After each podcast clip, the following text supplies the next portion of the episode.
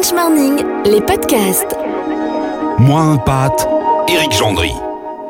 Bonjour à tous, notre invitée aujourd'hui s'appelle Stéphanie Keller. Elle appartient à la catégorie des femmes qui ont suivi leur mari et qui, partout où elles sont passées, ont dû apprendre à tout réorganiser ailleurs. À Londres, où elle a passé 4 ans, puis à Paris, où elle est revenue en 2015, pleine de la nostalgie d'une période qu'elle considère comme une des plus heureuses de sa vie. Pour les enfants, euh, bah, l'école euh, est quand même beaucoup plus euh, zen. Euh, c'est toujours assez positif. Et euh, la vie à Londres était euh, pas du tout stressante.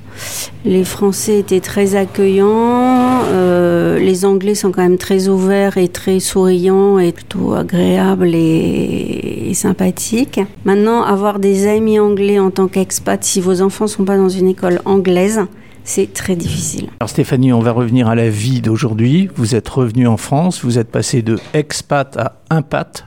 Hein vous êtes une impatriée.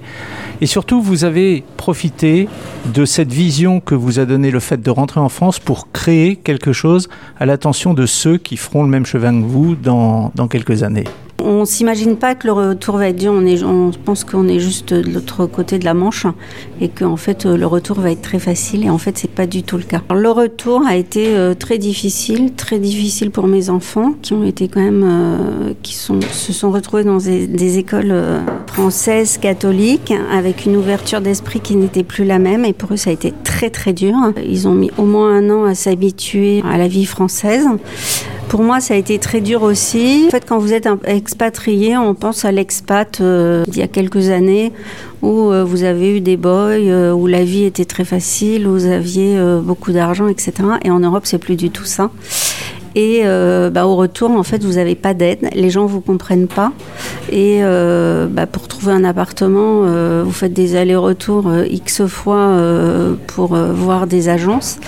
Et suite à ça, et suite au Brexit, on a décidé de développer euh, une agence de relocation en France pour les Français qui rentrent et qui ne sont pas accompagnés par euh, leur société. C'est-à-dire qu'on leur propose un forfait où on les aide à trouver leur appartement et ensuite un forfait gold euh, où on les aide pour les écoles par rapport à l'endroit où ils ont habité, où ont été scolarisés les enfants. Et ainsi est né en 1995 French Touch, qui, à titre d'exemple, a aidé depuis le début de l'année 2018 une dizaine de familles à réussir son impatriation.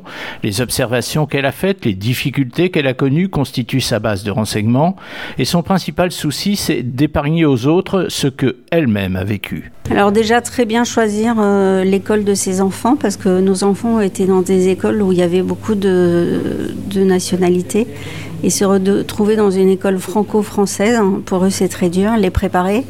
Euh, ne pas s'attendre à ce que euh, nos amis euh, français qu'on a pourtant beaucoup vus entre les deux nous accueillent vraiment quand on rentre. Parce que ben, malheureusement ils nous ont un peu oubliés et nous on a changé. Eux n'ont pas changé mais nous on a changé. Donc en fait euh, le retour est pas très facile à ce niveau-là. Et savoir que euh, ben, le français n'est pas aussi ouvert en fait dans la vie de tous les jours euh, que l'anglais qui va vous dire bonjour au supermarché, comment allez-vous, vous avez passé une bonne journée. ici ça se passe pas en fait. Je vais vous demander de réfléchir et de trouver un adjectif qui pourrait qualifier votre période d'expatrié à Londres. Un adjectif, un mot. Découverte, ouverture d'esprit. Allez, exceptionnellement, on va accepter le nom commun à la place de l'adjectif, mais sachez que dans cette rubrique moins pâte, nous irons souvent à la rencontre de gens comme Stéphanie Keller, car dans une situation, qu'elle soit d'expatriation ou d'impatriation d'ailleurs, eh bien, le plus gros du boulot est bien souvent à faire par le conjoint. On se retrouve dans 15 jours. Salut à tous.